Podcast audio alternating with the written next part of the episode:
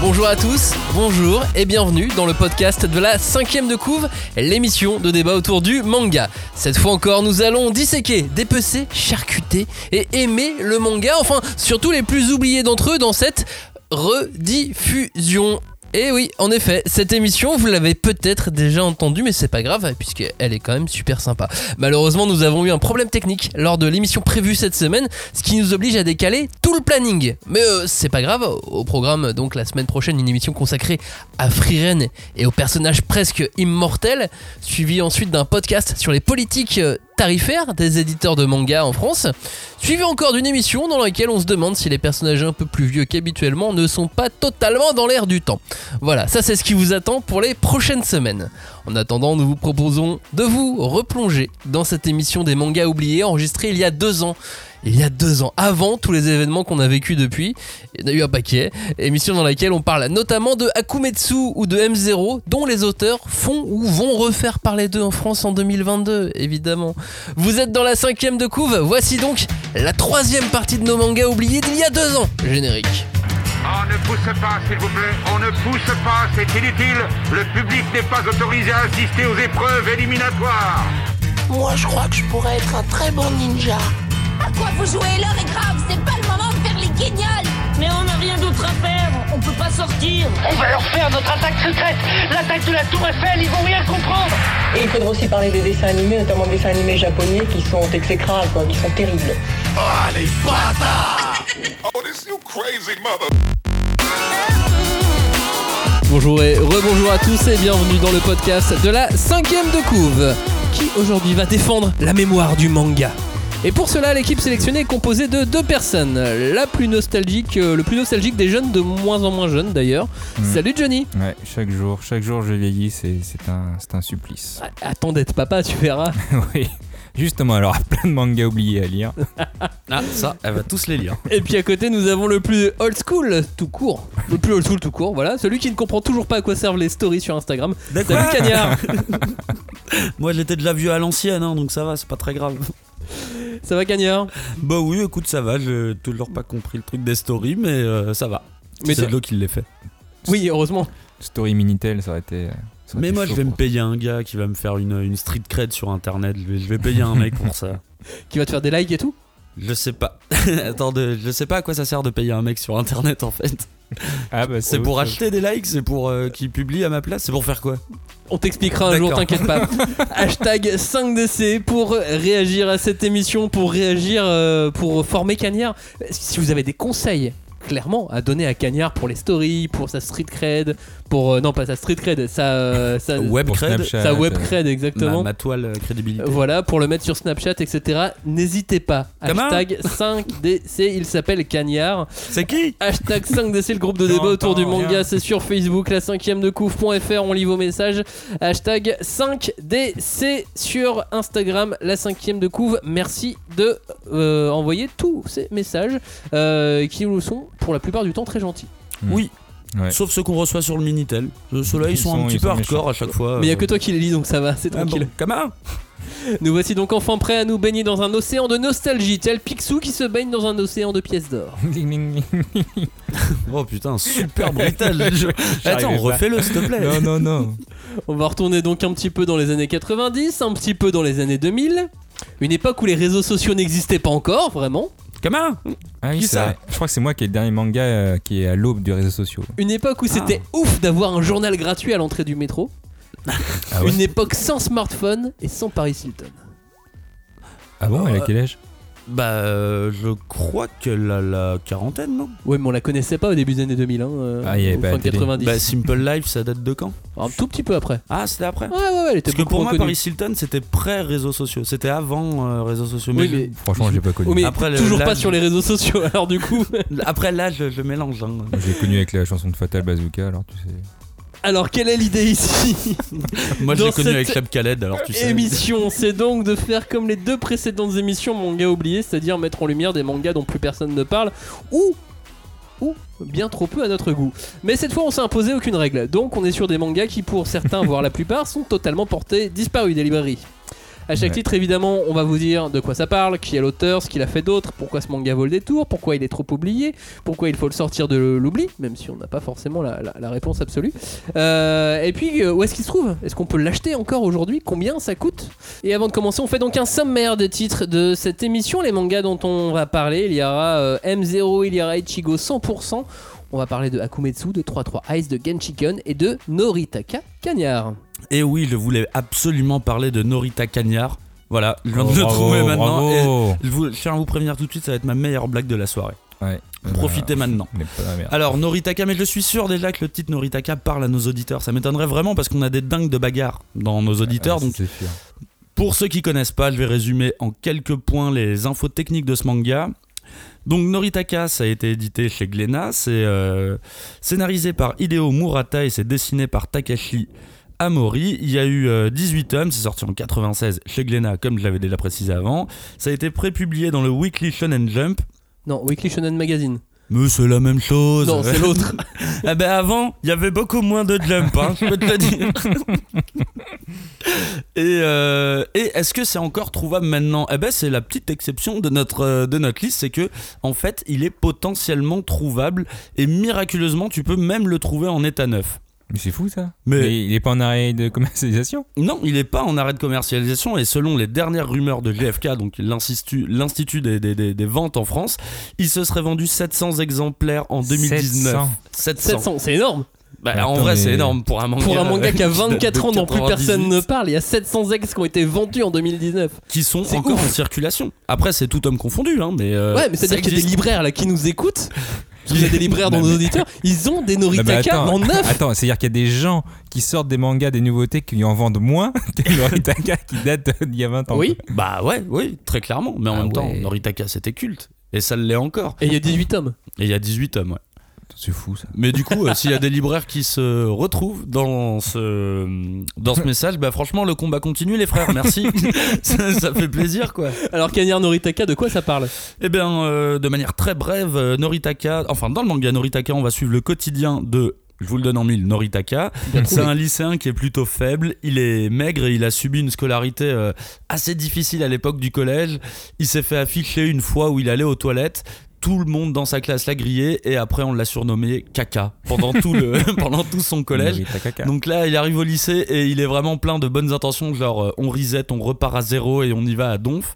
Et pour euh, draguer une certaine fille, l'amour de sa vie même, je dirais, il va se mettre au Muay Thai. Kickboxing, Muay Thai, j'ai jamais trop fait la différence, mais techniquement c'est du Muay Thai dans, euh, dans Noritaka. Parce que c'est peut-être le seul sport où finalement avoir une musculature très sèche, eh ben, euh, ça peut être un atout. Et donc euh, Noritaka va, ah, va se lancer dans la voie des arts martiaux. Alors, qui, est, est- qui sont les auteurs de, de Noritaka C'était des gens connus à la base ou, euh, ou pas du tout? Eh ben moi j'ai l'impression qu'ils étaient pas connus donc on va commencer par le dessinateur Taka- Takashi Amori donc euh, le manga date de 80 non le manga date de 96 alors il a lancé Noritaka. Il y a une autre série de dessinateurs qui est plutôt connue euh, c'est sorti en 98 chez. Glénat et ça s'appelle Katsuo. C'est euh, aussi un manga de baston. Oui. par contre le scénariste ne l'accompagne pas sur, euh, sur ce titre. Et euh, moi je me souviens qu'à l'époque j'avais lu Katsuo et c'est un petit peu ce que j'avais retenu. C'était beaucoup plus fan service beaucoup plus Ah oui. euh, vulgaire c'était moins vulgaire, fin. mais je c'était suis etchi, c'était très etchi je suis en train de dire que Noritaka est fin hein. Et personne m'arrête mais Alors, justement, mais je pense que tu vas en parler après. Il y avait un petit détail qui, qui, qui fait que Noritaka est moins fin. On va, on va y revenir. un petit détail euh, graphique Euh, du coup, il y a eu Katsuo, et puis ensuite, plus rien. Et après, bah, plus rien en France. Je sais qu'il a édité euh, plusieurs autres séries, des séries courtes, d'une dizaine de tomes à chaque fois, mais il n'y en a aucune qui a franchi les, les, les, les, Bah, une les dizaine, mal, frontières. hein. euh, oui, une dizaine de tomes, c'est c'est plutôt pas mal. Mais Et le scénariste, lui, il a été porté disparu. porté Il- disparu, on le recherche actuellement. J'ai envoyé deux trois poteaux, euh, on le recherche activement. Alors, pourquoi c'était si bien que ça, Noritaka? Bon, alors déjà, il y a le titre. Parce que Noritaka, c'était pas le seul titre, il y avait un sous-titre. C'est le roi de la baston. Et euh, moi, je crois qu'à la base, les HS manga, juste sur ce que je voulais titre, devenir le roi de la voulait baston. devenir le roi de la baston. et, euh, et en fait, il y a vraiment un décalage qui se crée dès que la première fois que tu vois la couve de. Tu sais, tu vois, Noritaka écrit vraiment en lettres énervées le roi de la baston, et après, tu vois le visage du héros. Il a un visage complètement absurde, il a un niveau zéro de charisme. Et euh, pour accompagner ce visage sur euh, toutes les jaquettes. Il, a, il est souvent en tenue de Muay Thai, donc en short. Il a souvent une petite bouliche qui dépasse. euh, Une non, c'est une boule, Ah, c'est une ah, une, Une boule avec- avec un testicule. poil, Une non testicule qui sort à chaque fois et qui, euh, même si le, le visuel de couvre est assez stylé parce qu'il donne un coup un peu vraiment sympa, bah t'as son visage, il a toujours une tête à la con et t'as, t'as, t'as, t'as sa, Cette petite boule. sa petite testicule qui, euh, qui, qui, qui sort et qui dit allô, euh, qui dit salut, euh, ça va. Alors pourquoi c'est bien Euh, bah, Déjà je trouve que c'est un titre qui, tranche vraiment avec les autres mangas de baston parce que c'est un manga où il y a énormément d'humour. Et euh, mine de rien, les mangas de baston, c'est rare qu'on mélange, euh, les genres comme ça. Alors que lui, euh, Noritaka démarre sur une base d'humour et au fur et à mesure, ça devient un petit peu plus sérieux euh, avec l'arrivée, des combats. Et il y avait un truc que j'adorais aussi là-dedans, c'est que bah, Noritaka il fait du Muay. Il va affronter plein d'autres personnages. Et en fait chaque personnage est un membre du lycée hein, la plupart du temps mais appartient à un autre club et euh, du coup à chaque fois il va affronter un autre art martial va y avoir le judo va y avoir la boxe en fait c'est comme si c'était le free fight avant l'heure quoi Ouais, c'est l'UFC quoi. c'est vraiment de l'UFC et, et à chaque fois, enfin, tu dis c'est hautement improbable quand il va affronter un judoka qui est beaucoup plus balèze que lui. Noritaka, il est toujours tout grum, ça, ça va pas bouger. Et euh, bah, t'as, t'as vraiment ce truc qui était génial, c'était l'ingéniosité des combats, parce que Noritaka est vraiment un élève, il apprend les coups au fur et à mesure, et la plupart du temps, euh, en fait, c'est toujours un mec qui est, victime de malentendus. Donc il tombe dans ses combats à chaque fois à cause de malentendus. Il revient, euh, il revient voir son maître, il dit ah bah voilà, euh, on m'a, lancé un défi et là c'est un boxeur qui fait euh, 180 kilos qui va me défoncer la gueule. Son, son entraîneur lui dit bah le seul moyen pour que tu survives à ce combat, il faut que tu apprennes ce coup, un seul coup. Et euh, en fait, il y avait une espèce de, technique comme ça où euh, pour chaque combat, Noritaka développait un coup. Sauf que plus t'avançais, plus il connaissait de coups et plus il devenait, euh, bon. Mais du coup, ça jouait beaucoup sur l'ingéniosité des combats, vraiment quoi. Parce que tout, le truc c'était à quel moment il allait pouvoir placer, ça? À quel moment il allait pouvoir placer cette technique spéciale Mais C'est que. pas une technique spéciale, hein. c'est jamais une technique spéciale, c'est juste un coup. C'est le, le premier combat, c'est un low kick. On lui apprend le low kick, euh, qui est euh, bah, le coup de pied qu'on met au niveau de la, de- du tibia, de la cuisse, quoi, et qui est un, un coup de pied bas. Et c'est une technique de merde, mais euh, alors d'une, euh, Noritaka mine de rien a beaucoup d'endurance, donc il, il prend les coups, mais il se relève toujours, et euh, il, il apprend à chaque fois un petit coup en plus. Et typiquement dans le premier combat, je vous le spoil, hein, parce que c'est vraiment Oh le premier combat. Il se bat contre un boxeur qui lui en met plein la gueule, il lui enchaîne les droites, et Noritaka il se lève et il lui remet un coup. Il lui remet un low kick, il lui remet un low kick. Il s'en reprend 15, il remet un low kick. Sauf qu'au bout d'un moment, le boxeur continue à le boxer. Il va lui mettre un dernier coup, mais il s'est pris tellement de low kick que. Il a bah, cassé la jambe. bah non, sa jambe est pas cassée, mais du coup sa jambe lâche. Il tombe par terre, Noritaka met un dernier low kick, sauf vu que le gars est par terre, Sur sa bah, tête. il le prend en pleine tête. Voilà, ça c'est Noritaka qui gagne un combat. Bah, bravo, Alors le combat de- pourquoi on a oublié Noritaka Eh ben ça je me demande bien pourquoi on l'a oublié parce que vraiment moi à mon époque c'est un manga qui était vraiment culte. Je me souvenais qu'au lycée tout le monde le lisait et vraiment pas que les fans de manga parce que ce visuel de jaquette euh, il faisait tellement rire tout le monde euh, avec euh, la testicule qui passait de côté et tout que tout le monde le lisait. Donc je, je, je comprends pas, je me dis On a peut-être manqué une réédition au début des années, euh, au milieu des années 2000 peut-être ou début 2010 non je pense pas vraiment. Non, mais qui aurait pu euh, relancer, le, relancer le bouquin à ce moment-là. Ah, peut-être. Après, c'est un, c'est un manga qui a jamais été très catchy. Tu vois, la tête du héros, elle est quand même assez ridicule. et, et tu te dis, tu sais, si tu cherches un manga de baston, c'est pas vers Noritaka que tu vas juste sur le visuel de couvre, quoi. Et pourquoi on le sortirait de l'oubli alors? Bah, parce que euh, c'est quand même, euh, mine de rien, c'est culte. euh, c'est culte pour moi. Et en plus, c'est vrai que c'est un des premiers mangas que, que, que, que j'ai acheté à l'époque. Et pour moi, ça reste quand même un des classiques des mangas de combat. Et même si là, maintenant, à l'heure actuelle, en termes de manga de, base, de baston, on en a plein, tu vois, c'est cool. Je pense à Kanichi, par exemple, chez Kurokawa, qui est vachement bien et qui mélange beaucoup ce truc humour absurde, combat. Et Ichi. Mais. Hein? Et Ichi quand même. bah, oui, oui, peut-être plus Ichi pour le coup. mais et c'est un excellent manga, vraiment je l'aime. Mais Noritaka, ça reste le plus jouissif parce que on part d'un niveau de débilité qui est tellement euh, élevé que les moments dramatiques, quand Noritaka place son coup, bah, je peux vous assurer, les mecs, c'est jouissif quoi. T'es vraiment avec lui parce que c'est vraiment la dernière des merdes qui se rebellent et qui arrive à défoncer les gros caïds de l'école quoi. Est-ce qu'on a un petit truc en plus euh, ou pas du tout sur, sur ce manga? Oh, j'ai un petit truc en plus, c'est euh, Murayama, c'est l'entraîneur de Noritaka. C'est euh, bah, un rôle qu'on connaît très bien. hein. C'est le rôle de Mickey dans Rocky. C'est l'entraîneur, quoi, qui est un entraîneur à l'ancienne. C'est Monsieur Miyagi dans Karate Kid, tu vois. C'est c'est que des gars qui sont à l'ancienne. Tu sais qu'ils ont combattu avant. Tu sais qu'ils sont forts. Et j'adore ce principe de- de d'essayer de s'imaginer ce qu'ils étaient à l'époque et, euh, et dans le cas de Murayama il a vraiment le profil type hein. c'est un vieux il est un peu pervers mais en fait c'est une gloire passée il a quand même une technique de bâtard et il enseigne que des bêtes de trucs à Noritaka quoi Noritaka, c'était donc sorti aux éditions Glénat en 1996. Aujourd'hui, on le trouve encore à peu près en neuf de temps en temps, du coup? oui euh, j'ai j'ai traîné un petit peu sur des sites marchands type Fnac et tu peux les trouver à 8-9 euros euh, en moyenne. Bon, après, je suis quand même tombé sur des gens qui font nimp et euh, genre le tome 1 à 70 euros. Tu vois, là, bah oui, oui, allez-y, allez-y, je vous en supplie. Ça, c'est le destin du, marché de l'occasion. La suite de cette émission, ça se passe avec moi, puisque moi j'ai choisi Genshiken.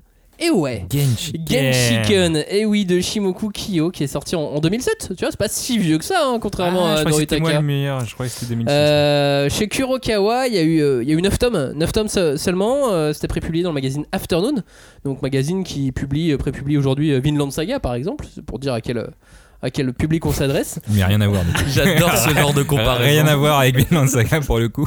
Mon Genshiken qui est aujourd'hui euh, totalement introuvable en neuf et puis qui même à l'époque à sa sortie ça se vendait pas euh, sur la totalité des tomes à plus de 10-15 000 exemplaires. Donc c'était propre mais c'était pas fou non plus, hein, même à sa sortie euh, Genshiken donc c'était vite oublié. Moi, j'ai jamais entendu parler de Genshiken. euh, Genre jamais jamais? Genre, euh, le logo me parle, mais vraiment, je ne sais absolument pas de quoi ça parle pour le coup. Bah, ça- Genshiken, c'est l'abréviation d'un terme japonais qui veut dire, enfin qui est Gendai Shikaku Bunka Kenkyukai. Qui veut donc Ah dire Ah bah oui, traduction. Évidemment. Euh, euh, club d'études de la culture visuelle moderne. J'allais le dire. Ah, c'est les gens fans de porno? Non, de manga et d'animé. Et ouais, puisqu'en C'est fait, des geeks, les otaku. c'est ça. On suit, euh, on suit les activités d'un groupe d'étudiants passionnés de manga, d'animé, de, de jeux vidéo. Un club de lycée, tu sais, comme dans tous les lycées au Japon, il y a des clubs. Et ça, c'est le club Genshiken, le, le club euh, donc de la d'études de la culture visuelle moderne. C'est un peu comme nous, quand on fait ce podcast, tu vois, on fait une sorte de club. Ah oui Et bah voilà, là c'est pareil, c'est des otaku passionnés qui font des trucs et qui discutent de trucs d'otaku. C'est un peu comme nous finalement. hein. Au début, on découvre le club à travers les yeux d'un personnage, les et puis cas- très vite, il- plusieurs personnages vont, vont avoir de l'importance, et, euh, et notamment la prépondérance d'un second membre qui est un personnage féminin qui n'est pas otaku. Ah. Oh. Et, et qui que c'est donc qui a écrit ça? Alors Shimoku Kiyo, qui est connu en France que, que pour ce manga. Euh, Et au Japon. Et allez, encore à portée disparue. Bah, au Japon comme en France, enfin dans le monde entier. Bref, il a participé un peu à l'animé et puis en 2006, en 2010, pardon, il a créé la suite de Genshiken qui est inédite en France et euh, qui est définitivement euh, terminée. Du coup, ça monte à 21 tomes avec la suite. Ah, quand même. hein. Ouais, 9 les plus 12. Japonais, ils ont bien aimé. Euh, depuis, il a fait deux autres séries, une qui s'appelle Spotted Flower, qui est sur le, le quotidien d'un employé de bureau otaku et de sa femme enceinte. Ça parlera peut-être un petit peu de toi, euh, Johnny. Mhm. Euh, et puis l'autre qui s'appelle Ashiko Ensemble, l'histoire d'un groupe d'étudiants d'un lycée technique qui vont créer la première chorale de leur lycée. Oh, Wow, le euh, Glee Club. Ouais, c'est Glee. Ouais, c'est Glee en Glee. manga. Glee les choristes. Glee, euh, oui. Entre Glee et les choristes dans un manga. Et rien à voir avec le milieu geek du coup. Euh, bah non, enfin même si Ouais, euh, j'ai vu la tête de certains persos, il y en a qui ont l'air bien geek quand même, euh, en tout cas même. dans le design. Oui, tu vas avoir un Mais petit bon. là-dedans. On hein. l'aura pas. Alors, mais euh, pourquoi c'est bien ce truc? Parce que le pitch là, je- c'est des geeks. Oui, Pourquoi c'est bien du coup? Parce qu'en fait c'est assez fidèle, c'est assez fidèle à ce qu'on peut voir et à ce qu'on peut faire au Japon quand on est à fond sur le manga, à fond sur les animés et, et le tout traité façon euh, comique, façon comédie. Euh, par exemple, on va avoir la, tu sais cette petite honte qui peut être ressentie au début. Euh, là, c'est le personnage qui s'appelle Kanji qui est, qui est pas sûr de lui et qui va dans un magasin spécialisé et au début tu fais ah mais pour qui on va me prendre si on me voit rentrer dans ce magasin et tout ça? Bah non, on l'a peut-être pas trop en France parce Ouais. qu'on on vit pas de la même façon, mais au Mhm. Japon c'est- c'était un truc qui était euh, qui était totalement crédible. Oui, et puis la notion d'otaku à l'époque n'existait pas pour nous. euh, Oui, on allait pour- en librairie euh, acheter des bouquins au final. Oui, c'est ça. C'est- On n'avait pas de magasin spécialisé otaku, tu vois. Euh, on avait ça, puis à, à l'époque, c'était vraiment assez. euh, Enfin, moi, quand je l'ai lu, en tout cas, assez, euh, assez important de se regrouper, puisque du coup, on était tous quelques-uns autour d'une passion, d'une sous-culture, d'une contre-culture, bah important de se regrouper. Puis voilà, on retrouvait ça dans, dans ce manga. Et euh, même si aujourd'hui ça s'est démocratisé, c'était agréable de retrouver ce genre de choses. Et puis c'est c'est une plongée aussi dans, dans la façon japonaise de voir les choses. Sais, même en 2007, Mm. malgré tout, ça faisait encore rêver de se dire Ah, mais comment ça se passe au Japon? Ouais, Comment on fait? Comment ils font Comment euh, ils font quand ils sont geeks comme nous? Et ben voilà, pff, voilà, on voit, et c'était assez, c'est assez fidèle. Voilà, Bah, je- ils étaient intelligents, c'est con, ils faisaient des clubs. et ils faisaient des clubs. Nous, on l'a pas fait, on était Ah, en non. galère. Nous, on fait des clubs de sport, des clubs de Ouais. théâtre au lycée, mais pas plus. quoi. Mais c'est vrai qu'à l'époque, pour se regrouper entre lecteurs de manga, euh, il n'y Bah, avait pas de club. Heureusement qu'il n'y avait pas de club, hein, même Non. j'ai envie de te Ah dire. non, mais il y avait des clubs, hein. Il y avait des, des bédos. Allez, vas-y, à toi. Ok. Merci, merci Johnny, merci pour cette intervention. Alors pourquoi ce, pourquoi on a oublié Genshiken euh, Parce qu'il n'y avait pas ce genre de van. Si il y avait ce genre de van, je pense qu'on on le lirait non, encore. alors, si, si, parce que je me rappelle très bien dans Genshiken, il y avait des vannes, mais c'est des vannes très poussées, genre sur Evangelion, etc., en disant, hé, la meuf, elle a fait ça. Et du coup, je, Alors- je me rappelle de ça. C'est ce que j'allais dire, c'est que c'était trop japonais et trop otaku pour l'époque. Ouais. Finalement, on n'était pas nombreux à, à vouloir autant pousser dans, dans ce manga parce qu'il y avait des, il y a des hyper références mais qui étaient, euh, qui étaient pointues et euh, bah fallait les avoir quoi. C'est un petit peu comme si on avait fait ce podcast mais il y a 15 ans ou 20 ans. Et personne nous Et à l'écrit, à l'écrit. Et, en manga, tu vois, imagine quoi. Ah non, c'est sûr. Et, et j'aurais envie de le sortir de l'oubli aujourd'hui puisque maintenant on est vieux, on a vu plein de choses. C'est vrai. On, on- on connaît le Japon, on, on connaît tout, on est plus apte à- Mm. à apprécier cette culture otaku. Ouais, c'est pas faux ce que tu dis. Et puis en plus, il y avait un truc qui était rigolo, c'était le manga dans le manga. Ah. Il y avait un truc qui s'appelle Kujibiki Unbalance, euh, qui est le titre euh, du manga dont euh, les personnages du, du- du manga sont fans. Et, euh, et dans l'histoire, ils sont fans. Mais ce manga n'existait pas. Mais plus tard, quand ils ont fait l'adaptation animée de Genshiken, ils ont créé les OAV de Kujibiki Unbalance. Ah, Ah, en ça vrai. c'est stylé ça. En vrai, tout à fait. C'est le truc que j'aurais toujours aimé qu'ils fassent dans Bakuman. euh. Euh, exactement. Ouais. Et euh, bah, chez moi, voilà, j'ai une figurine par exemple de Kujibiki Unbalance. Je- J'ai poussé t'es allé loin. Exact, vraiment, bah, euh, bah, vraiment euh, du évidemment, euh, on peut aller que loin Ouais. sur, euh, sur Genshiken. Et alors du coup, combien ça coûte maintenant Est-ce qu'on a une minime Une chance de l'avoir. trouver? En 9, non, sur Rakuten, en fait, c'est pas très cher. Euh, ça va de Oh. 2 à 9 euros pour, euh, par tome. Il y a combien de tomes? 18 t'as dit? 9. 9. 9, Ouais, ça va, tomes. c'est pas cher. 2 à 9 euros. Bon, euh, ils sont pas tous à 2, hein. t'as les premiers à 2, puis ensuite ça monte à 6, ça 7, monte. 7, Ouais, 8 mais et 9 tout, c'est 9. abordable. Euh, oui, oui, c'est pas impossible hein, de le lire pour 9 tomes, franchement, c'est faisable. Il y a une vraie fin. Parce qu'en fait, la, la suite de Genshiken, il reprend là où ça s'était arrêté, mais, euh, mais c'est une vraie fin qui était prévue c'est 9 une tomes. saison 2 euh, vraiment. Ouais, c'est une sorte de saison 2, exactement. Ok. Genshiken, donc, c'était euh, aux éditions Kurokawa. C'est sorti en 2007. On passe à 3 3 Eyes. Pour Alors- toi, Johnny. Alors on dit 3 fois Tries, mais. Non, on dit euh, 3x3. non, non. Bah, du coup, ça fait, On du coup, dit ça fait 3 9. fois Tries. ça fait 9, Bah, 3 x 3. Bah oui, parce qu'en fait, elle a trois yeux, mais avec le blanc de la pupille, le noir de l'iris et. Enfin, j'ai tout inversé, Attends, tu te rends compte que les auditeurs sont perdus Non, là, mais de ouais. base parce que Je- non, mais je suis moi je le suis bien là je suis, déjà. je suis nul en anatomie. En tout cas, l'auteur, c'est Yuzo Takada.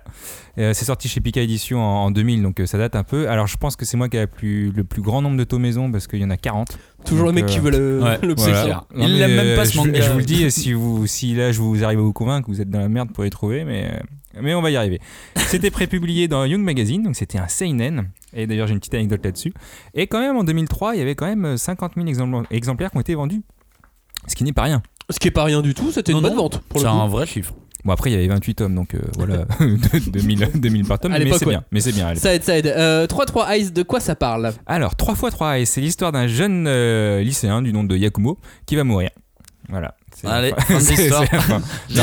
Alors, merci Johnny. Eh ben, je vous en prie, c'est gratuit. Non, en fait, il va ressusciter en plus grâce à une jeune immortelle du nom de Paille.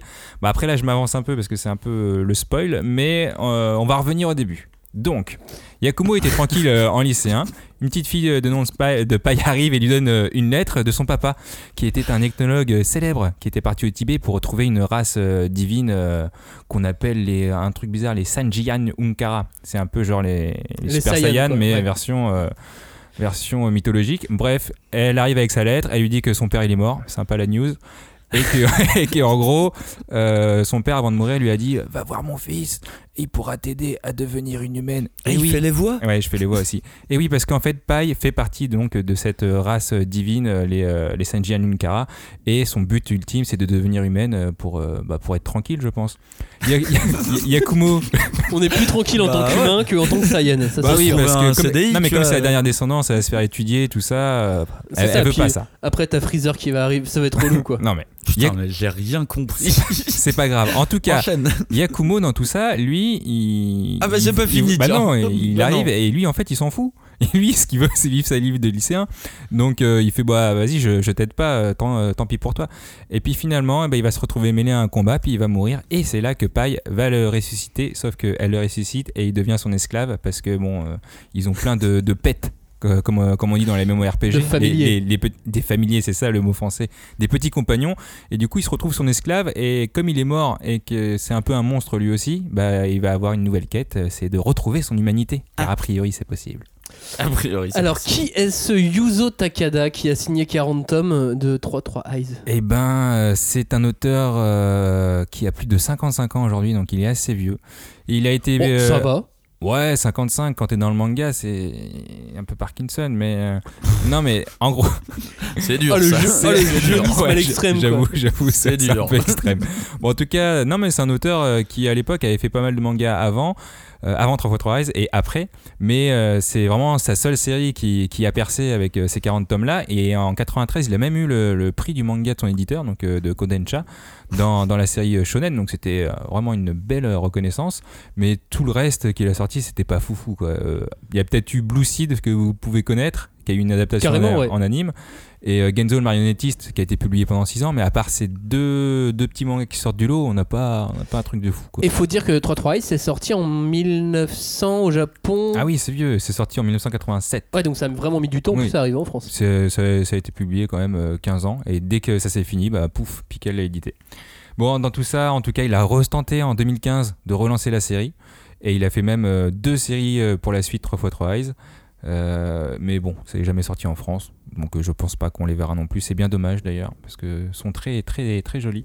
Et sinon, il a été l'assistant de Kosuko, euh, Kusuke pardon, euh, Fujishima, l'auteur de Amai Goddess, que je vous avais Ah. parlé dans mon manga oublié, partie 2. Je l'ai appris en plus seulement là, donc c'est un hasard. C'est du récent là, c'est de la news de Ouais. dernière minute. Alors pourquoi devons-nous essayer de retrouver 3-3 Eyes? Franchement, je sais pas si c'est bien en fait ce manga. Non mais c'est un de mes premiers mangas que j'ai lu. Et en fait, comme tous mes premiers mangas, j'ai vraiment une histoire profonde avec euh, avec euh, avec mon enfance où, c'est vraiment c'est la nostalgie de mes meilleures années en fait. Et quand je pense à, à 3 x 3 aujourd'hui, je me dis c'était vraiment une, une aventure épique un peu à la, à la Indiana Jones. Le mec il allait partout de Chine, en Égypte, au Tibet. Et, euh, et au début, je me suis dit bah c'est vraiment une aventure cool. Et, et avant de le relire, j'ai parlé avec Cagnard avec ça. Il me dit mais c'était un seinen, tu sais. Et je fais quoi? Mais non, c'est un, un shonen, il y a des combats et tout. Il fait bah non, c'est. Et en fait, j'ai relu et, et là j'ai fait ah ouais. Ah ouais, il y a des explosions d'intestin, des, euh, des Ah trucs. ouais, et là, je me suis dit, ah, mais à l'époque, tu vois, ça m'a pas choqué. Euh, pour moi, c'était vraiment euh, une histoire d'amour, une aventure épique, et le, le côté euh, gore et un peu sanglant, pff, je, ça m'a pas du tout percuté. Donc, C'est En ouf, même temps, tant mieux. Moi, c'est vraiment le seul truc que j'ai retenu de 3x3 Ice. Bah, je sais pas. C'était hardcore. quoi. Moi, j'étais vraiment à fond dans l'histoire, à fond dans tout ce qu'on découvrait parce qu'il y a quand même pas mal de culture. J'en parlais un petit peu après, mais en, non, en vrai, trop bien. L'histoire est vraiment trop bien. Ils vont partout Chine, Égypte, Tibet. C'est une aventure épique. Franchement, je. Voilà. Allez-y. Et bien, bien. sûr, il faut pas oublier que Yuzo Takada dessine super bien. Enfin, c'est mon avis, bien entendu. Pour l'époque, pour le dessin de l'époque. Bah, c'est du old school, mais en vrai, euh, pff, non, c'est trop beau. Et pourquoi on a oublié 3-3 Eyes alors? Euh, bah, le tome 40, il est sorti en 2005. Donc, euh, c'était il y a- 40 il y a, quand c'était il y a- il y a 15 ans, quoi. Donc, autant vous dire qu'entre temps, on a eu une tartée de manga. Donc, euh, il y a eu des blockbusters euh, partout. Donc, euh, en vrai, Trop Drive, il avait, il avait aucune chance. Et puis, les gens, ils savent pas reconnaître un bon seinen. D'ailleurs, je pensais que c'était un shonen. Bah ouais, euh, c'est peut-être ça le problème. donc, voilà. Et puis du coup, faut les tenir les 40 tomes Ah en non, faut librairie aussi. Pour, non, mais après, moi, je le sortir de l'oubli parce que, euh, bah, en fait, la réponse est toujours la même. C'est bah, c'est trop bien, tout simplement. Il est beau, c'est épique, c'est de la culture mythologie. Il y a de la culture euh, en mythologie. On parle, euh, on parle pas d'apprendre euh, comment être un mytho. Ah oui, merde. C'est ouf. T'avais prévu une blague et Ouais, j'avais prévu une blague. Tu et l'as je- raté. je- je- Tu veux la refaire ou, Ouais, ou- je vais la ou refaire. pas Très bien. Alors attention, mesdames, mesdemoiselles, messieurs, voici. Ah ouais, parce qu'en plus tu vas pas me couper. Ok, d'accord. Non mais je voulais, je voulais dire que c'était trop beau et que c'est épique. Et en plus, euh, il y a énormément de culture en mythologie. Et je parlais pas d'apprendre comme euh, être un mytho, mais de la mythologie, la, la vraie. Oh, c'est nul. Putain, J'espère vraiment que tu vas la couper. Non, je pense qu'on va la laisser. Euh, Ah, quel est le, truc en plus de ce manga S'il y a un petit détail Euh, là pour, euh, pour faire. Non, un- le truc en plus, c'est vraiment la mythologie orientale et extrême orientale parce que, en gros, l'auteur, c'est vraiment un passionné des mythes et légendes du monde, mais de, de tout le monde, et il se base euh, Eh, t'arrêtes de te moquer de mon manga. Mais il, non, mais- il, il est trop bien. Mais mec, t'es en train de mentir aux gens. Tu leur parles de culture, de Mais parce que c'est vrai. C'est juste un manga Mais arrête, hardcore. t'as- lu 10 tomes, t'as pas lu les le, gars, 40. le gars, il est passionné par quoi. Par les intestins à travers le monde. C'est ça En qui gros, l'intéresse. tous les monstres qu'il va présenter, ils sont issus du panthéon égyptien. Il y a une ribambelle de créatures issues des légendes chinoises.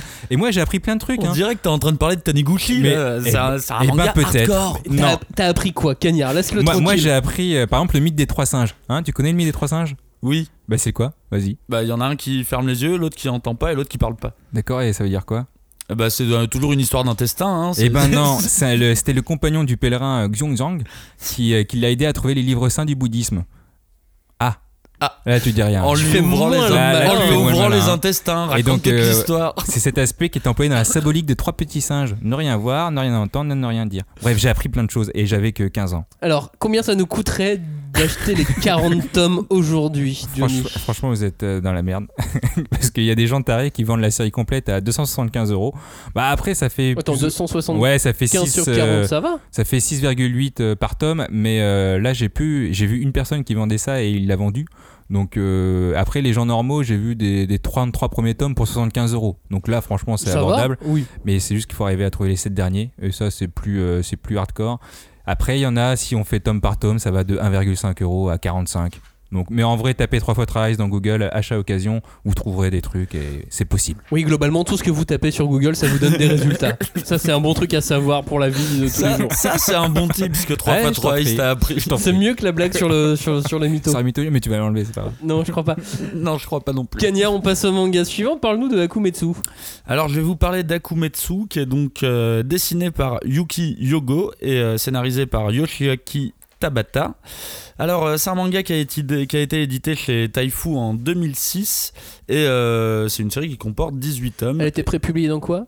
Le Shonen Champion. Ok. Champion Voilà, c'est tout ce que je peux dire. Et ça s'est jamais vraiment bien vendu. Ça s'est jamais vraiment bien vendu. Euh, donc, a priori, on peut miraculeusement trouver encore quelques tomes qui traînent. Euh, en état neuf, il y a 40 exemplaires qui ont été vendus. L'année de la sortie, il y a eu 1700 exemplaires du tome 1 qui ont été vendus. C'est Ouais, donc c'est dur. très faible. Ouais, c'est Il y a eu une tentative de réédition en 2013 et attention, hein, ils ont fait des efforts. Ils ont mis le tome 1 à 3 euros et ils en ont vendu 400 exemplaires ce coup-ci.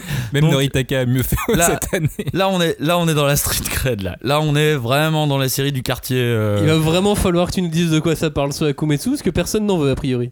A priori personne n'en veut, mais je connais quelques personnes autour de cette table qui en ont voulu. Après plus, mais au début ils en ont voulu. Et ça parle de quoi Alors, ça parle euh, de Akumetsu. On est donc dans un Japon contemporain, euh, plutôt moderne, hein, ça se passe vraiment à notre époque, et comme à notre époque, c'est gangréné par la corruption.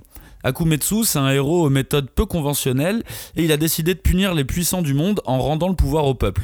Donc le héros, il s'appelle Gu, c'est un lycéen, et en même temps, c'est aussi le super-héros Akumetsu, et c'est un super-héros ultra violent qui euh, va prendre les politiciens en otage et qui va rendre coup pour coup à cette société qui est gangrénée par la pourriture, on va dire. S'il voit un mec véreux aux infos, il va lui faire la peau. Ouais, c'est le Death Note de, de la fin. C'est le, c'était le prédécesseur de Death Note, je pense. Euh, il était, est-ce qu'il était là avant? Je sais pas. Euh, Peut-être un Ah, peu. peut-être pendant, hmm, Peut-être, ouais. Euh, qui est l'auteur avant de nous parler un peu plus du bouquin? Alors là, on a donc deux Enfin, les auteurs. auteurs, d'ailleurs, ouais. Donc il y a Yogo Yuki qui est le dessinateur. euh, alors lui, il a bossé sur Wolf Guy et sur Ninja Slayer. Alors Wolf Guy, c'était chez Tonkam. C'était une très chouette série aussi. Ninja Slayer, c'est chez Kana. Et euh, bah, d'ailleurs, sur ces deux séries, il, bossait, il bosse encore avec ce scénariste, Yoshiaki Tabata.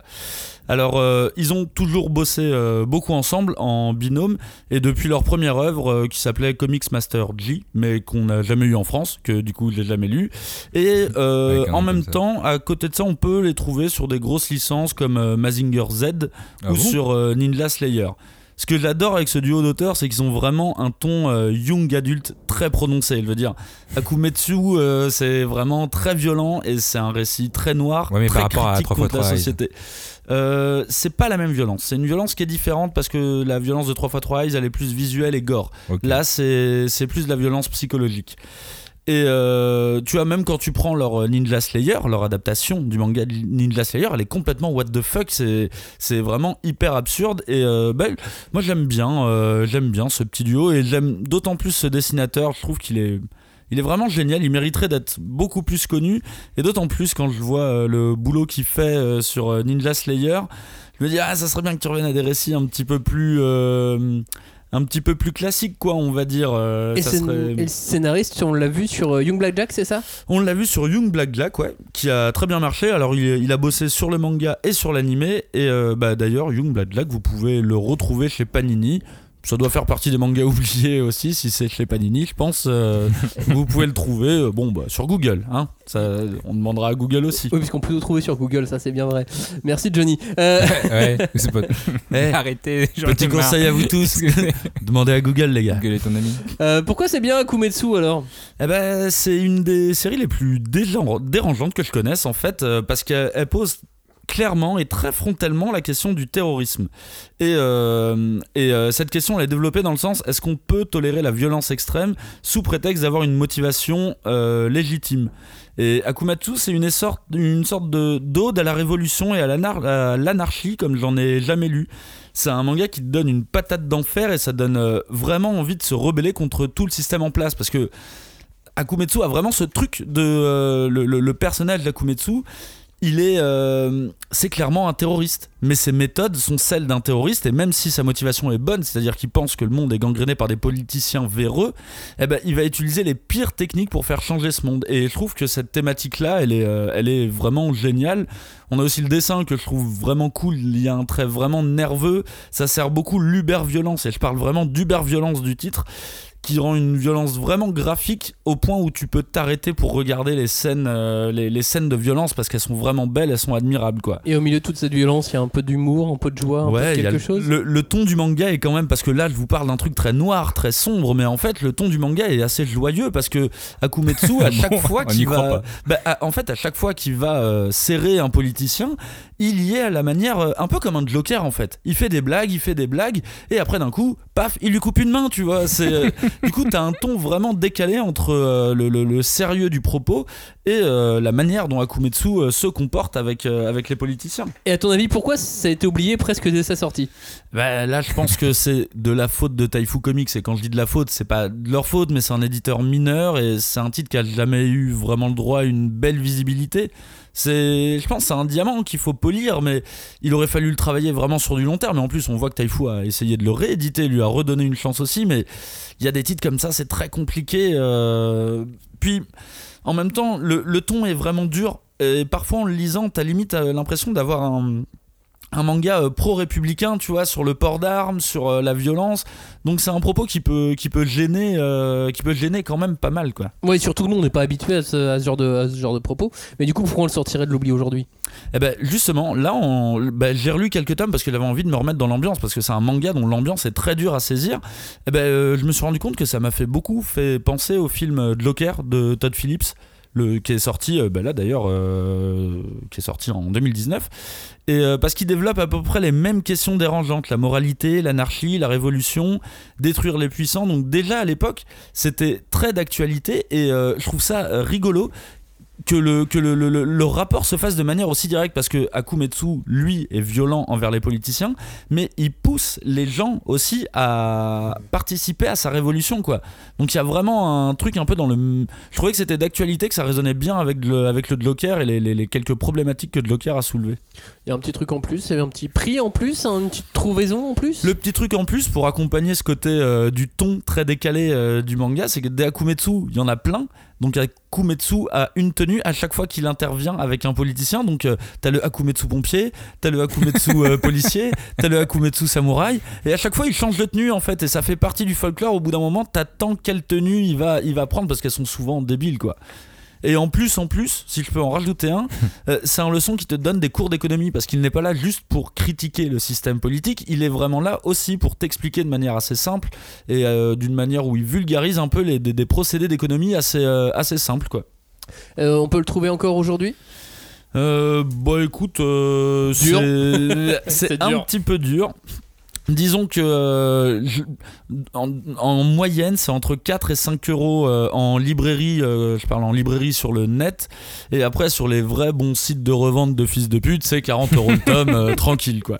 C'est un peu le problème de sa publication cha- chaotique, c'est qu'il y a des gens je pense qu'ils le veulent vraiment et qu'ils doivent être prêts à payer les 40 balles. Et Mais sinon, non. euh, de manière générale, euh, c'est un manga qui se vend pas du tout, quoi. Moi, je peux pas un manga 40 balles. Pour la légende, pour la légende, euh, il y a quelques années, j'avais fait le, j'avais fait le tri dans ma bibliothèque, puis j'avais sorti des, des séries et, et- et des choses que j'avais plus envie de lire ou plus envie de garder, puis qu'au bout d'un moment il n'y a plus de place. Et euh, j'ai mis en vente quelques séries sur internet, euh, et puis je les avais détachées, euh, bah, un truc du style Le Bon Coin, tout ça. Enfin, j'avais foutu des annonces et euh, on veut m'acheter mes Akumetsu. Et tu les as vendus. Et alors du coup, euh, je les vends, je vois super machin, et puis je fais, je fais pas trop gaffe, et puis au moment d'écrire l'adresse, je vois Christophe Gans et l'adresse euh, l'adresse d'un studio de ciné. Ah, Le réalisateur de Crying Freeman, du Pacte des loups. C'est ça, euh, et donc j'ai vendu mes Akumetsu à Christophe Gans. ça, c'est classe. stylé. Mais d'ailleurs, c'est toi qui me l'as fait découvrir cette série. euh, Tout à fait, c'est ça. Tu l'avais euh, Et il l'a revendu. euh, Bah oui, il l'a logiquement rendu. euh, volé euh, dans, dans, dans ma bibliothèque. Volé, volé. Oui, volé en fait. On va passer de l'hyperviolence maintenant à. euh, Ah, de l'hyper-romance. à de Oh, c'est trop, l'hyper-romance. bien- c'est trop bien joué. Putain, ça y est, il Ouais, l'a. sauf que tu m'as piqué ma punchline. Ouais, mais tu l'avais pas trouvé. J'allais la faire. Ça y est. On va parler de Ichigo 100%. Il est dans le rythme. Il est dans le rythme, c'est bon. Ichigo X 100%. Non, je déconne, il n'y a pas de. Il y a pas de. il y a pas de- X Ichigo. Ichigo de- 100X. Ouais, et de, de l'autrice, euh, parce que c'est une femme qui dessine euh, Mizuki Kawashita. C'était chez Tonkam, euh, c'est sorti en 2006, il y a 19 tomes. Ça a été prépublié dans le, dans le Jump, le vrai, pas le Weekly Shonen Magazine. Avant, c'était mieux euh, le Jump. hein. ouais. Et c'était vraiment. euh, c'était des bonnes ventes quand même. 15 000 ex, euh, 15 000 ventes euh, l'année de la sortie pour la série. Et puis après l'année suivante, euh, 27 000. hein. donc on est, euh, on est sur du bon, bon, bon harem manga euh, qui, se, Bon. qui se vendait. Et de quoi Mais il nous qui parle ce harem manga? Alors il nous parle de quoi? Il nous parle de Junpei Manaka qui est un collégien passionné de cinéma. Et du coup, euh, on sait pas pourquoi, mais tous les soirs, il monte sur le toit de son école euh, pour philosopher un peu sur la vie euh, et rêver en gros du prochain film euh, qu'il va tourner ou réaliser. Et un soir, eh ben, il y a les fesses d'une fille qui lui tombent Voilà, littéralement voilà, sur voilà. le visage. Mais littéralement, c'est-à-dire qu'il y a- il y a des fesses, il regarde la lune et bam, il voit une autre lune. Et bref, il n'en retiendra que le souvenir d'une petite culotte à motif avec euh, des fraises dessus. D'où le titre. D'où le titre Ichigo, parce qu'Ichigo ça veut dire euh, fraise, et, effectivement, et euh, 100% parce qu'il y avait 100% de fraises sur, euh, sur cette culotte. Quoi? Et donc euh, la, fille, euh, la fille part en trombe, parce que bon, elle a touché euh, un mec quand même, et euh, elle- malheureusement elle laisse tomber son cahier. Le lendemain, Ah. comme par hasard, une fille vient récupérer le cahier en disant que c'est à elle, et le nom de cette fille c'est euh, Ayatojo. Mais elle porte une culotte blanche, donc Junpei lui, bah, il pense que c'est pas elle. Faut être un peu con vu que c'est son cahier, donc euh, c'est- c'était Oui, forcément il a le elle. droit de changer de culotte aussi. Bref, et je pense qu'en fait, il s'est fait embrigader par, euh, par ses camarades qui lui disent qu'en fait, il y a une fille populaire de l'école qui porte euh, des culottes roses. Et c'est Tsukasa, Tsukasa Nishino qui, elle, donc, porte de vraies culottes fraises et elle le dit à tout le monde. Et donc, bah, ce con de Junpei Manaka, qu'est-ce qu'il fait? Bah, Il va lui déclarer sa flamme. Et contre toute attente, eh ben, elle accepte de sortir avec lui.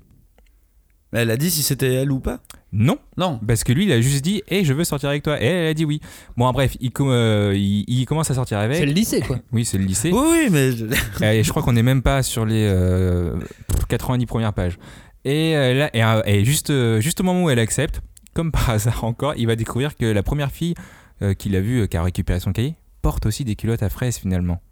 Et là, il va y avoir une véritable quête de, pour De savoir la euh, culotte, ta de, fraise. de- de quelle culotte il est vraiment amoureux. Ouais. C'est ça. Ouais, ouais, ouais, ouais. et ouais. en vrai, franchement, c'est un rêve manga, donc on, on s'en fout de l'histoire, donc euh, voilà. C'est l'interaction entre les personnages qui compte. Moi, Oui. j'adore quand vous C'est dites la que c'est des comédies romantiques, euh, les, les harems. Mais c'est une comédie romantique, Bah oui, on rigole comédie, euh, et euh, il y a de l'amour. C'est la quête de la culotte. Qui Ouais. est euh, cette mangaka? Ah, l'autrice Mizuki Kawashita. En fait, euh, elle était pas trop dans le shonen au début. Elle était plutôt dans le yaoi, le josei et le, et le, sho- et le shoujo, mais toujours chez, chez Shueisha. Putain, il y a beaucoup de S à dire. Et euh, alors. elle était pas trop dans le shonen au début, elle était dans le yaoi. J'ai cru à une josei, blague nazie shoujo. à un moment. J'ai cru une blague nazie. Elle, non mais en gros, elle a toujours été éditée chez, chez Shueisha, euh, sauf qu'au début, elle était plutôt pour un public euh, féminin, et euh, en 2000, elle a carrément changé, elle a été publiée donc, dans le Shonen Jump, donc plutôt pour, pour les garçons, et elle connaît euh, le vrai succès, parce qu'avant c'était des petites séries, elle connaît vraiment le, le succès avec Ichigo 100%, 19 tomes parus, et euh, à part ça, elle a pas eu des, des séries de Ah ouf. Si, tout- quand même. non, alors c'était des séries qui étaient bien, mais c'était une tomaison assez courte. C'est euh, Atsukoi Limited qui était sorti en France, et c'est 4 tomes. Et qui est totalement Euh, dans le même esprit. Et c'est le même esprit. Gemaru Edition, Euh, pareil, il est sorti en France, mais c'est 2-3 tomes, non? Qui est moins le même, euh, le, mon- le même esprit. euh, Oui, euh, c'est Gamero un- Edition. Mais c'est drôle quand même. Oui. Et euh, en tout cas, en 2017, donc c'était il y a pas longtemps, il y a 3 ans, elle avait annoncé faire une suite de Ichigo 100% qui s'appelle Ichigo 100% It's Side Story, euh, l'histoire de, du côté est. Voilà, traduction. Merci. oh là là Et ça s'est fini en 4 tomes. Je sais pas ce que je Euh, préfère, si c'est les traductions ou les blagues mytho et mythologie. Moi, je, Ouais, moi j'aime non, bien, arrêtez, moi, j'aime bien les blancs. Moi, j'aime bien les blancs qui laissent. Ou les petits euh, trucs sur les S aussi. Bon, en Je- tout cas, dans cette Ou les suite, conseils Google, peut-être. vous vouliez savoir ce qui se passe dans cette suite. Euh, en gros, il y en Oui, a c'est une- vrai, il se passe quoi Eh dans la ben, suite il y a- il y a dans cette suite, euh, à la fin des 19 tomes, la première, la première série, Spoil pas. Hein. il choisit une fille. Ok. Ouais. Et cette fille, elle se fait jeter, enfin l'autre se fait jeter plutôt, euh, plutôt, pardon. Et bah dans la suite, on va, on va suivre justement cette fille qui s'est fait jeter. Euh, D'ailleurs, je suis pas trop d'accord avec cette fin. Moi, j'aurais pas choisi cette. Alors moi j'étais, j'ai bien aimé moi la fin, parce que Mais pour l'avoir lu aussi, euh, parce que je, je fais partie de, de cette grande famille des, euh, des lecteurs de Des fans de petites culottes. ouais. Et, euh, et ben moi j'étais bien content de, de ce choix. Bref, peu importe pourquoi euh, c'est bien Ichigo 100%. Ouais, parce que c'est du etchi. D'ailleurs, on aurait pu appeler ça Echigo 100%. mais c'est- euh, non, mais c'est de la romance de Le collégien. gars est en full impro. Il est en full impro. c'est de la détente. En vrai, faut pas chercher plus loin. quoi. C'est une comédie romantique. Et une fois qu'on a déjà vu un milliard de fois Love Actually, bah, c'est bien de passer à autre chose. Et franchement, Ichigo 100%. Moi, je l'ai lu, j'étais au lycée. Je m'identifiais facilement au personnage. Après, j'avoue qu'aujourd'hui, je sais pas si en lisant cette série, euh, je trouverais ça bien. Mais, euh, mais c'est tellement beau. Enfin, elle dessine vraiment super bien euh, Ichigo euh, Mizuki Kawashita. Et, euh, et en même temps, j'ai commencé Nisekoi il y a pas longtemps. Et je me dis, je vais peut-être me, me relire tout ça. Donc, non, C'est cool, Nisekoi. Et pourquoi on a oublié Ichigo 100% Bah, l'auteur, elle a- à part cette série-là, elle a pas fait euh, max de séries. Donc, au bout d'un moment, si tu fais pas de série, c'est normal qu'on t'oublie. Et l'anime qui est sorti, euh, il y avait, euh, il y avait 13 épisodes et 5 OAV. Alors qu'il y a quand même 19 tomes, et tu te dis, bah, ils auraient pu faire un, un peu plus grand. Donc, pas plutôt d'anime. de piètre qualité cet anime, Ouais, si je puis me permettre. C'était vraiment pas top. Et Ah du coup, bah voilà, pas d'anime, euh, tu fais pas de série euh, super top. Alors que Lovina ou les quintuplés, l'anime est à la hauteur. Ouais. À la différence. Ouais. Euh, pourquoi on sortirait Ichigo 100% de l'oubli du coup? Eh ben, c'est une bonne question. Je suis- Enfin, en vrai, euh, je pense qu'il faut pas le sortir de l'oubli. Ah. non, non, mais là, moi, en tout cas, je suis dans une phase un peu harem manga.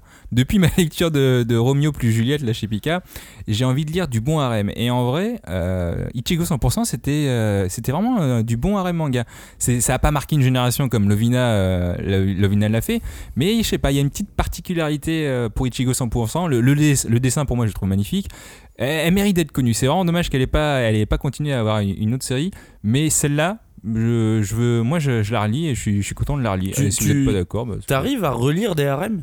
Ouais. Bien Genre sûr. des, har- des harems que vous relisez autant que certains shonen Franchement, Lovina, Ouais, euh, comme je, la- peux, je peux lire une fois, pas une fois par an. Ou Love and D'accord. College, tu vois, c'est Ah, ok. pareil. Ouais, vous êtes vraiment atteint quoi. Et non mais Lovina, tu te rends pas compte, mais c'est plus d'un million et demi d'exemplaires vendus en France. Ah, mais C'est je un l'ai truc de lu moi malade. aussi, Lovina. Ah, C'est voilà. vraiment un truc de malade. le- le- J'ai absolument pas envie de le relire par contre. J'ai j'ai trouvé ça sympa à la lecture, tu vois. Mais c'était, c'est un vrai phénomène Lovina à l'époque. Oh oui, ça je. Sur Ichigo, est-ce qu'on a un truc en plus? Alors, à part le dessin magnifique, la trame du fond du manga, c'est quand même le thème du cinéma. C'est pas la euh, petite culotte? Non, Ah. c'est pas les sous-vêtements euh, féminins euh, au bad, mais en tout cas, Junpei Manaka, il veut être réalisateur et donc il veut transmettre euh, un torrent d'émotions aux spectateurs grâce à ses films. Bref, c'est un passionné et on le sent très bien euh, dans le manga. Et moi, j'adore le cinéma, donc euh, j'étais très content de pouvoir associer le manga et le cinéma. Et arrête de te foutre de ma gueule parce que c'est vrai. Johnny, il aime le cinéma. Mais c'est surtout que moi, j'ai j'ai euh, j'ai l'amour du cinéma, juste du spectateur. Et là, dans le manga, t'apprends quand même euh, un peu plus au niveau technique, au niveau euh, du thème, au niveau, euh, je sais pas moi, la réalisation, comment ça se passe, le scénario, comment comment t'arrives à, à le créer. à- Bref, t'apprends quelque chose dans, dans ce manga. Et pour moi, c'est le petit truc en plus. Est-ce qu'il y a de la mythologie peut-être dedans Non Eh ben, tu Non. sais quoi Je referai cette blague. Mais tu sais quoi? S'il y avait Ichigo 100% mais qui aurait mal tourné, ça donnerait Dead Tube. Ah oui, d'accord, ok. Tu vois C'est à peu près cet esprit. C'était sympa d'être tube. Mais dans Dead Tube, on a un héros qui est passionné de cinéma, qui a envie de faire des C'est trucs. vrai. Et Mais des au lieu- culottes aussi. Au lieu de partir sur, sur la romance, ça part sur on tue tout le monde. Ouais, c'est pas le même dessin. hein. C'est pas le même dessin, non C'est quand même Bon, un en peu. tout cas, moi je pense que sur toutes les séries qu'on a dit, c'est celle qui, qui est la plus facile à trouver. J'ai trouvé la série complète à, à 115 euros. Ça fait 6 euros par tome. Franchement, euh, j'ai cherché juste. euh, C'est ma première recherche. Ah, T'as euh, cherché sur quoi? Ah, je crois que j'étais sur Bing. Ah oui, d'accord. C'était mieux avant. Et euh, mais en vrai, je pense que vous tapez et vous trouvez encore moins cher. Mais sur Alta Vista, t'as rien vu non plus Lico, ça a rien fait pour toi. Non, mais AOL, quand j'avais l'AOL, c'était. euh, Il avait la well. C'était pas mal. À l'époque, il avait la well. Et hein. sur, et sur Emule, euh, c'était chaud. Et hein. sur la mule. Bref, euh, lisez Ichigo 100%, c'est très bien. On va finir avec euh, bah, mon second manga, euh, mon deuxième manga qui s'appelle M0. X, eh, il y a un problème avec le X. hein. C'est MX0, mais c'est pas grave. Alors non, c'est M0. On, on- on ne dit pas le X. C'est incroyable le nombre pourquoi de on X qu'on le dit dire pas. hein. On ne le dit pas. C'est là. C'est juste c'est là. C'est tes règles. Non, mais c'est un X muet. Il n'y a pas de X en japonais. Oui, mais il y a des X en français. Et vu que c'est écrit avec l'alphabet français, on a le droit de le dire. Oui, mais dans le syllabaire japonais, il n'y a pas de X. Mais on s'en fout. Non, il faut qu'on Donc- trouve un truc avec un X. Eh, eh, X de Clamp, tu fais comment Ah oui, tu dis quoi Tu dis, Tu dis, euh, tu ah, dis le deux manga, le manga de Clamp tu dis deux clans. Tu dis Ikusu. Ah, Mais non, mais n'importe Eh ben, M, Ikosu, X. Donc, on vous parle d'un manga nommé M0, mais qui s'écrit MX0, mais qu'on dit M0. Sachez-le, euh, un manga d'Yasuhiro Kano, sorti chez Tonkam en, en 2007, euh, quasiment en même temps qu'Ichigo 100%. hein. Euh, M0 qui euh, fait 10 tomes. Et qui était prépublié comme Ichigo euh, dans le Weekly Shonen Jump. À sa sortie, c'était pas fou. Il y a eu malgré tout 5000 exemplaires du, du tome 1 euh, qui était sorti en toute fin d'année. Puis l'année suivante, c'est parti 50 000 exemplaires. Ah oui, Et, oui, ouais. d'accord, le gars. Et aujourd'hui en neuf, euh, on peut trouver quelques exemplaires euh, miraculeusement, mais euh, non, faut, faut- faut se tourner vers, vers l'occasion, on en reparlera dans quelques instants. Euh, M0, ça parle d'un garçon qui s'appelle Taiga, qui rêve d'intégrer un, un prestigieux établissement qui s'appelle le lycée Seinagi. Mais il se vautre totalement à l'entretien d'entrée, euh, notamment lorsqu'on lui demande euh, ce qu'il ferait s'il avait des pouvoirs magiques. Et comme Taiga assume pas s'être planté, il va rejeter la faute sur une fille qui passait par là, qui était là ce jour-là. Et à la rentrée, Qu'est-ce qu'il va lui faire mais juste non mais ils se sont embrouillés alors Oui, il va euh, dire mais c'est de ta faute et tout. Et puis à la rentrée il va essayer de, de pénétrer dans le lycée pour se venger. Sauf que euh, une personne normale est pas censée réussir à rentrer dans le bahut comme ça puisque c'est un lycée qui est réservé à l'apprentissage de la magie. Et donc Ah. aux élèves qui ont des, des prédispositions naturelles à la magie. Sauf que là gros quiproquo il arrive quand même à rentrer, il se fait repérer par un prof de magie, par le prof de magie en chef même, qui lui a fait une bourde dans la protection du lycée et ils vont devoir se couvrir mutuellement, se couvrir l'un et l'autre et donc il va intégrer ce lycée de magie sans pouvoir magique. C'est un manga d'imposture. Parce que sinon cool. le prof va se faire virer et lui ça va mal se passer pour lui donc il, il doit vraiment se couvrir. Donc on a un Taiga sans pouvoir qui intègre une école de magie et qui va se voir doté d'une carte qui lui permet de faire de la magie, enfin tout du moins de faire croire qu'il fait de la magie. Puisque en fait il a vraiment pas de pouvoir et cette carte ça sera la M0, d'où le nom du manga. Ah, M comme mythologie. Et X Exactement. comme clamp. Et la M0, c'est une carte d'annulation de magie. Donc euh, voilà. Et, et en plus, à cause du prof, comme au début, il fait genre je me bats avec le prof, euh, tout le monde le considère comme un ultra surdoué. Ah oui, oui, oui, il y a ce truc. euh, c'est l'imposture totale. Imposture totale et quiproquo euh, à tous les étages. Euh, c'est donc euh, à ce moment-là commence un, un manga de, de magie scolaire, mais totalement décalé et totalement parodique. MX0, qui a écrit ça Eh bien, l'auteur de Pretty Face. Euh, Yasuhiro Kano, c'est un, un auteur qui, était, euh, qui est toujours très prolifique, qui a publié pas mal de séries, euh, quasiment à chaque fois publié en France et à chaque fois dans la comédie surtout. En France, il y a eu donc Pretty Face, il y a eu M0, puis il y a eu Harry Sugawa au Pays des Miroirs, et puis dernièrement, il y a eu Kiss Death, toujours, toujours chez, chez Tonkam. Ouais. C'était quoi déjà Pretty Face? C'était pas un, une- un homme qui se transforme en femme? C'est si ils échangent, euh, ils échangent leur corps avec une fille et, euh, et lui se retrouve avec le corps d'une fille alors que c'est un garçon. Euh, et donc la semaine prochaine, la semaine prochaine dans le Jump Plus, il commence sa nouvelle série qui s'appelle Saruru Kill Me. L'histoire d'une tueuse qui tombe amoureuse de sa cible et qui cible qui va s'avérer invincible. Euh, donc il est habitué à faire des histoires assez courtes. Euh, par exemple, le dernier Kiss Death, ça a fait 7 tomes. Euh, Pretty Face, c'était dans les 7. M0, c'était 10 tomes. Ouais, il est régulier. Mais au Habitué moins, des on, séries on a une courtes, petite fin, euh. quoi. Oui, oui, c'est ça. Il les, il les prévoit pas pour, euh, pour, pour que ça dure euh, 20 tomes. Quoi. Bon, je, je pense que si l'éditeur lui dit S'il te plaît, fais 20 tomes parce qu'on va te donner des millions. Continue, Mm. t'en supplie. il le fera, mais, euh, mais voilà, c'est pas c'est pas l'objectif en tout cas de ce genre Et, de série. Et alors, MX0, pourquoi tu nous l'as ressorti? Alors M0, je l'ai ressorti parce que euh, parce que c'était euh, une ode au burlesque et au quiproquo. Oui. Il y a peu d'auteurs qui arrivent à, à jouer aussi bien avec les quiproquos et lui il y arrive très bien. Euh, euh, souvent on, on dit qu'il y a cette petite barrière de, de l'humour japonais.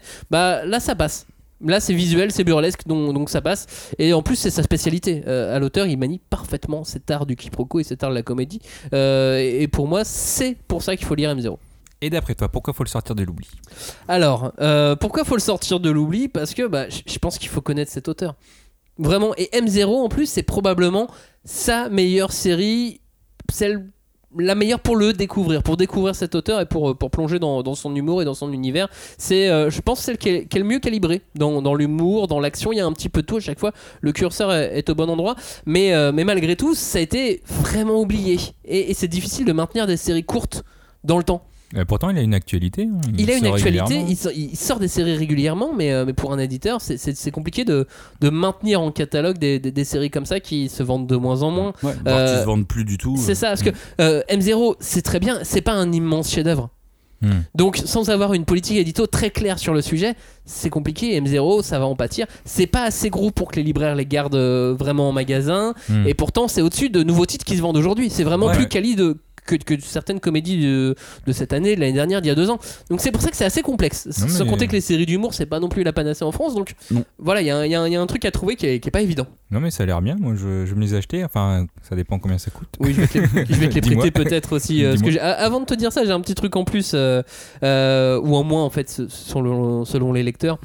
Le fan service. Ouais, ouais, Ah, ouais, c'est- c'était ah, du coup, c'est bien. en moins alors. C'était bien blindé de fanservice. Je crois que c'est en plus pour toi, Joe. Euh, Bah, faut voir. Moi, je- en fait, ça dépend. S'il y en a trop, euh, c'est pas bien. hein. En fait, il sert très souvent, et c'est c'est facile en fait, mais il le fait bien. Il se sert très souvent des rapports fille-garçon pour euh, malmener son héros et, et malmener ses personnages en général. Donc en fait, on a un héros qui s'en prend plein la tronche à chaque fois, mais euh, il lui dit. Il, il dessine sur les personnages féminins, il les habille, il les, dés- il les Il déshabille, déshabille. et, et il fait ça plus que de raison. Donc, euh, donc voilà, ça peut être Ah, en plus, ça peut être en moins. quoi. Dans, dans Kiss Death par exemple, il est allé trop loin pour moi.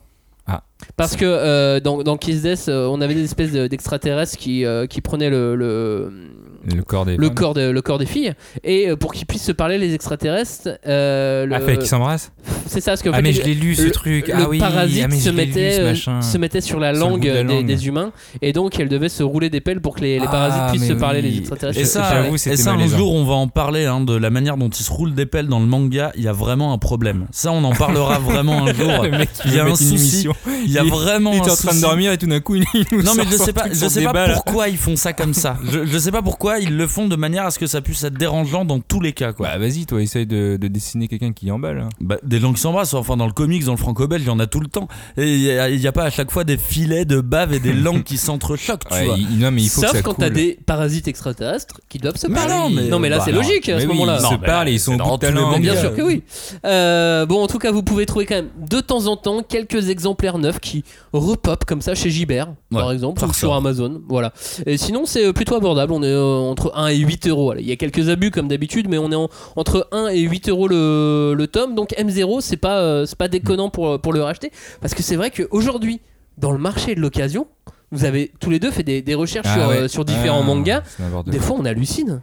Mais non, Ah, il y mais a c'est, tout et euh, n'importe quoi. Mais j'avais déjà cité l'exemple de Yotsuba et quand ils avaient, euh, ils avaient euh, bah, tout vendu. C'était, il y avait quelques tomes qui étaient, euh, qui étaient introuvables, tomes 5 et 7, et les gens le vendaient 90 euros. Et tu fais, mais mec. euh, Mais après, je sais pas s'ils arrivent à les vendre. euh, mais non, mais il y a ces- toujours un mec qui vois. tente. Et si, et, si, et si pour le peu, t'as un petit gosse de riche qui adore la série et t'as ses parents qui veulent lui compléter euh, pour Noël, bah t'auras peut-être quelqu'un qui va l'acheter. hein. Alors, il y a plusieurs choses. Déjà, il y a des algorithmes qui définissent ces prix. Donc, euh, ces algorithmes euh, se des basent sur euh, des anciennes ventes qui ont été faites et sur la rareté du produit.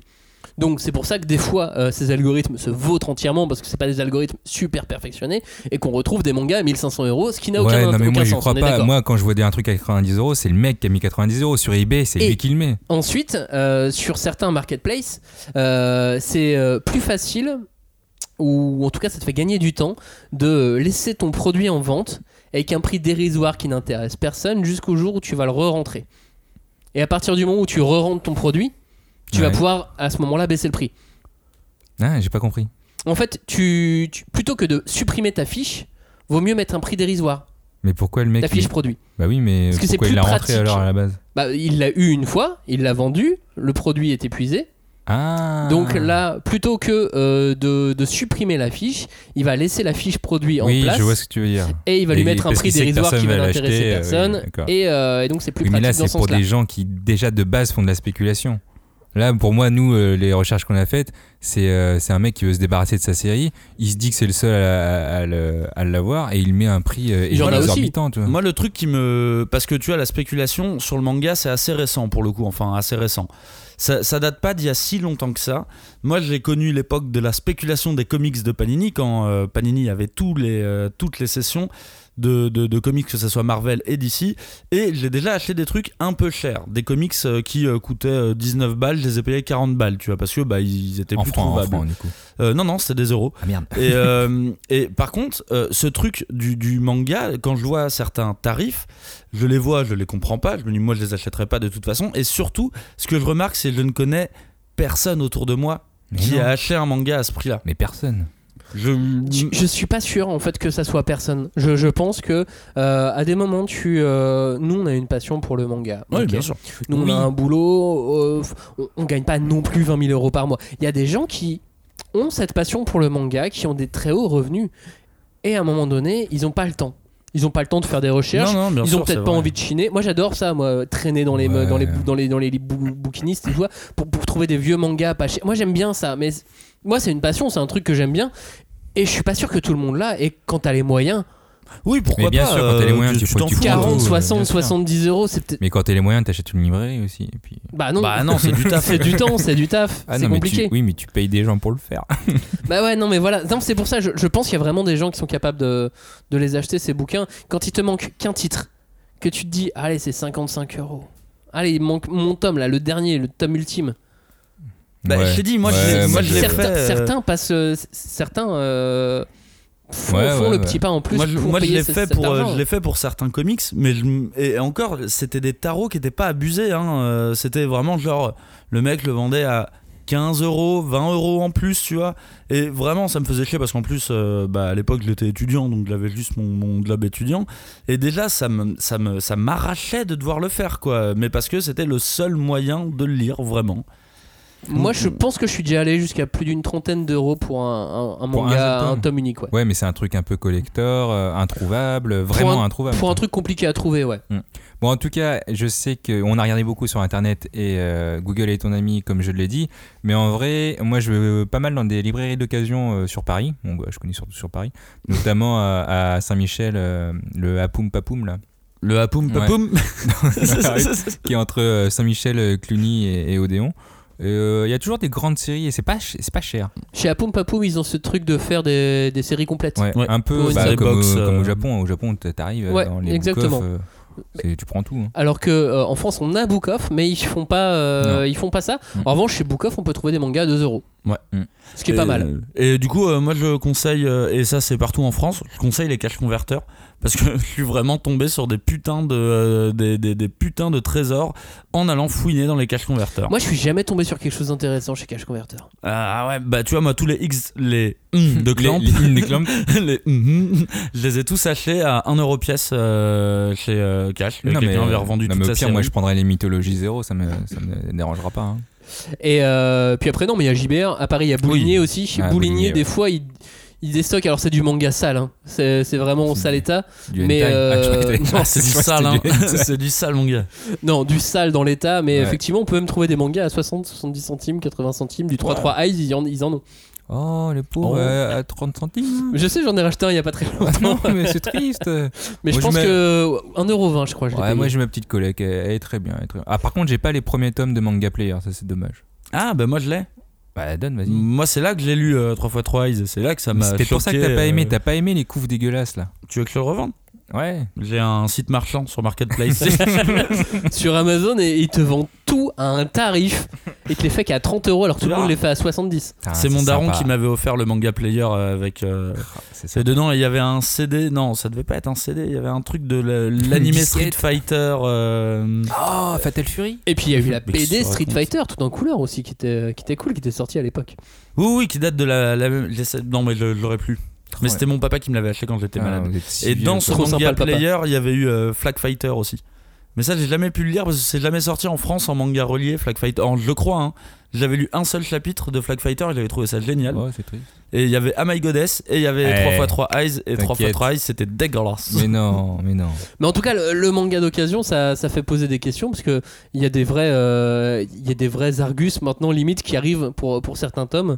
Et, euh, et j'ai même déjà vu dans des boutiques euh, spécialisées à Paris des mangas qui sont sous sous vitrine, Ah oui, trop rare. trop Ah rares. bon Donc euh, ça ouais, devient ouais. n'importe quoi. avec euh, avec des prix bah forcément un peu plus chers. Même si normalement en général dans les boutiques ils ils sont pas aussi Bah ouais. excessifs que sur Oui, internet. oui, oui. Bah, sauf si ça devient des boutiques de collectionneurs, comme dans le comics, ça peut arriver aussi. Et... Comme ça arrive aussi aux États-Unis, mais euh, au Japon ça l'est ça l'est un petit peu moins. On trouve un petit peu plus facilement tout. Ah oui, mais par contre, au Japon, c'est le la collection existe vraiment. Le Shonen Jump, le premier numéro de Naruto, par exemple, si tu veux l'acheter dans le Shonen Magazine qui est sorti quand euh, quand Naruto a été publié pour la première fois, ça coûte euh, un truc genre 200 euros, toi. Ah, Sauf que depuis ils l'ont réédité ce magazine et donc du coup Mais tout il est est, tombé. moi, j'ai toujours vu. Il est, il est toujours en vente dans une vitrine. Je sais plus comment elle s'appelle, Mandarake ou, ou chez Mandarake, ouais. Et, euh, et c'est un truc genre 20 000 yens. Ils disent, voilà, c'est le premier. Mais parce euh, que c'est le vrai, parce que Ouais. depuis la réédition, effectivement, ils l'ont fait au prix normal. Moi, j'ai la réédition du premier où il y a eu Dragon Ball, du premier où il y a eu Ah. JoJo's, etc.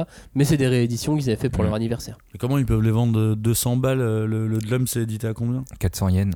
Donc, euh, Non, édité à combien d'exemplaires? Ah, mais c'est. Ah euh, bah, à l'époque, un c'était million plusieurs cinq, millions, Un truc ouais. comme ça. Bah, Du coup, euh, il y a 1,5 million Oui, mais, oui, mais de le, le principe euh, du Shonen Magazine, c'est que tu l'achètes euh, Ah 4 oui, euros jettes, et puis tu le jettes dans ta poubelle. Oui. Putain, et puis tu sais pas que Naruto, ça va être une série, la meilleure série du monde, euh, qui va faire euh, 60 Non, mais c'est limité à 1 million 200 000 exemplaires. Ouais, si merde.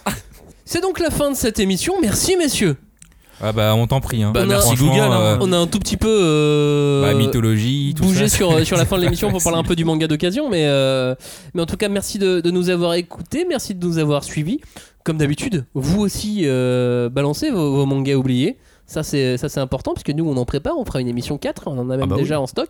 Puis nous, ça nous donne des idées en plus. Ouais. Exactement. Euh, on n'a toujours pas fait Rookies. Je Non. sais que souvent il est, il est cité Oui, euh, c'est vrai que putain, eh, laissez-nous tranquille avec Rookies.